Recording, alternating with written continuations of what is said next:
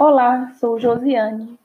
Dando continuidade, vamos falar sobre fiança e outorga uxória. O artigo 1647, inciso 3 do Código Civil diz: excetuado o regime da separação absoluta de bens, nenhum cônjuge pode, sem autorização do outro, prestar fiança. Então, para ser eficaz, a fiança prestada por um dos cônjuges deve ter o consentimento expresso, escrito do outro cônjuge. A outorga uxória é utilizada como forma de impedir a dilapidação do patrimônio do casal por um dos cônjuges. Por isso, a fiança prestada sem a anuência do cônjuge do fiador é nula, salvo se em se tratando de regime de separação total de bens. O enunciado da súmula 332 do STJ dispõe Fiança prestada sem autorização de um dos cônjuges implica a ineficácia total da garantia. Entretanto, o STJ tem admitido que não é necessária a outorga uxória em caso de união estável. E o que fazer quando um dos cônjuges não está disposto a autorizar?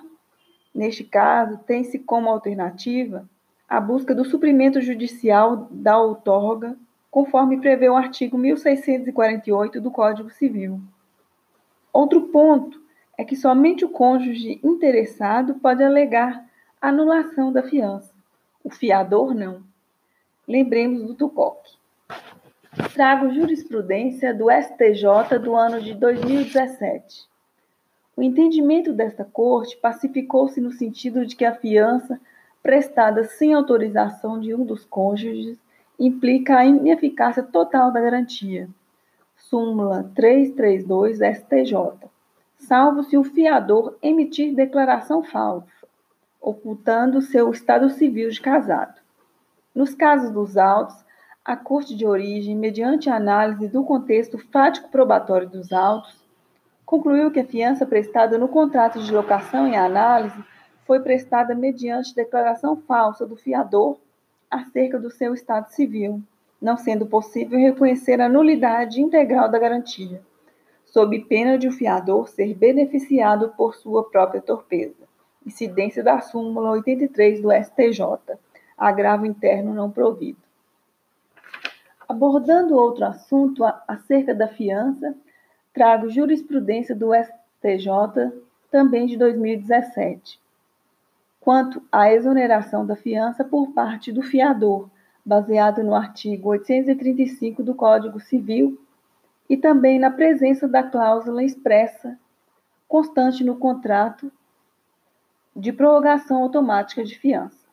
Diz o artigo 835: o fiador poderá exonerar-se da fiança que tiver assinado sem limitação de tempo sempre que lhe convier, ficando obrigado por todos os efeitos da fiança, durante 60 dias após a notificação do credor.